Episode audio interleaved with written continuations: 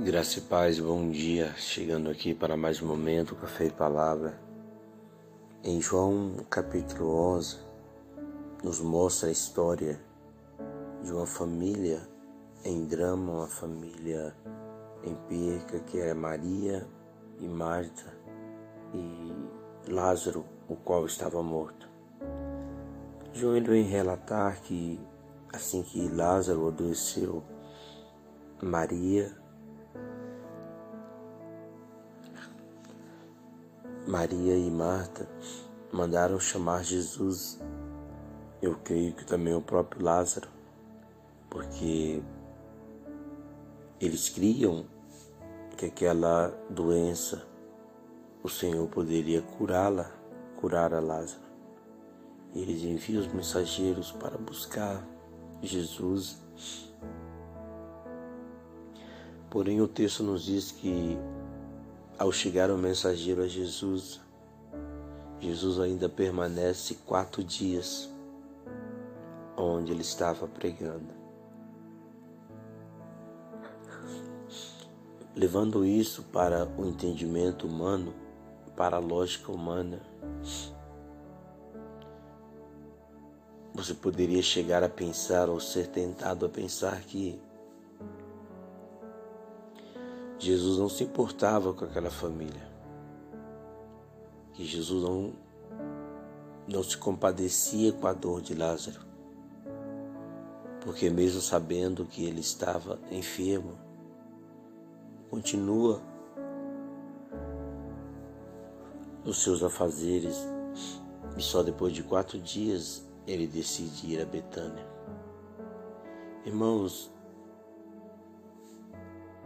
Quantas vezes você já foi tentado a pensar que Jesus, que Deus não está te ouvindo, que a sua oração não está sendo atendida por Ele? A nossa vida é assim. Nos tornamos pessoas imediatistas, pessoas que querem orar e ao levantar já querem receber a bênção ainda que aconteça, ainda que sua oração seja respondida no ato, sempre vai levar um tempo para ela se manifestar no reino físico. E nós não podemos desistir, nós não podemos parar. Nós não podemos deixar de clamar o Senhor. Se você olhar aqui, meu irmão, você vai ver que as irmãs se desesperaram. Lázaro morreu, mesmo mandando chamar Jesus, ele não veio. Quatro dias se passaram e lá vem Jesus com a sua comitiva. Levando isso para o pensamento humano, talvez elas chegaram a pensar: agora não adianta mais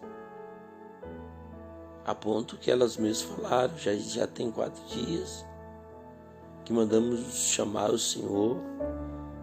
Agora Lázaro morreu. Irmãos, a palavra de Deus diz que ainda esteja morto, ressuscitará. O que morreu na sua vida, que talvez você pense que não tem mais jeito, que não dá para ressuscitar. Deus ele sempre vai chegar e bater na sua porta na hora certa, no momento certo. Nada está perdido aos olhos de Deus. Nada escapa à sua condição e capacidade de fazer um milagre na sua vida. Eu não sei qual o teu problema nesse dia. Eu não sei qual a tua situação. Mas chame Jesus. Invoque Jesus. Invoque o socorro de Deus sobre a tua vida. Assim tu verás o livramento acontecendo sobre você. Nós precisamos mover, igreja. Nós precisamos ir além da lógica humana e ser conduzido pela fé. A fé nos faz crer no impossível. A fé nos faz ver o impossível acontecendo.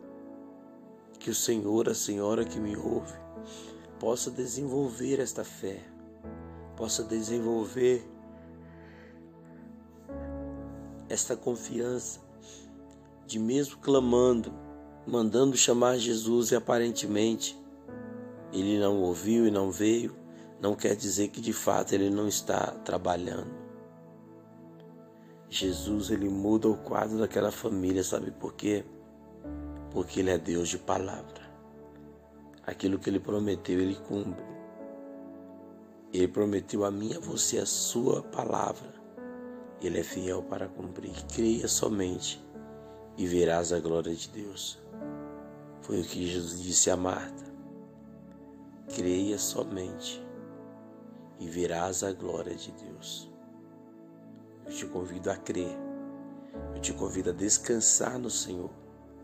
Eu te convido a colocar no Senhor o teu fardo pesado e, viver, e viverás o milagre, porque Ele é Deus de palavra. Meu Deus e meu Pai, muito obrigado. Obrigado por esta manhã. O Senhor nos dará a tua palavra. Eu creio na tua provisão e no tempo certo vai acontecer. Obrigado, Senhor Jesus. Obrigado por tamanho amor. Obrigado por tudo que tens feito por mim. Obrigado. Abençoe o dia desse Senhor, dessa senhora.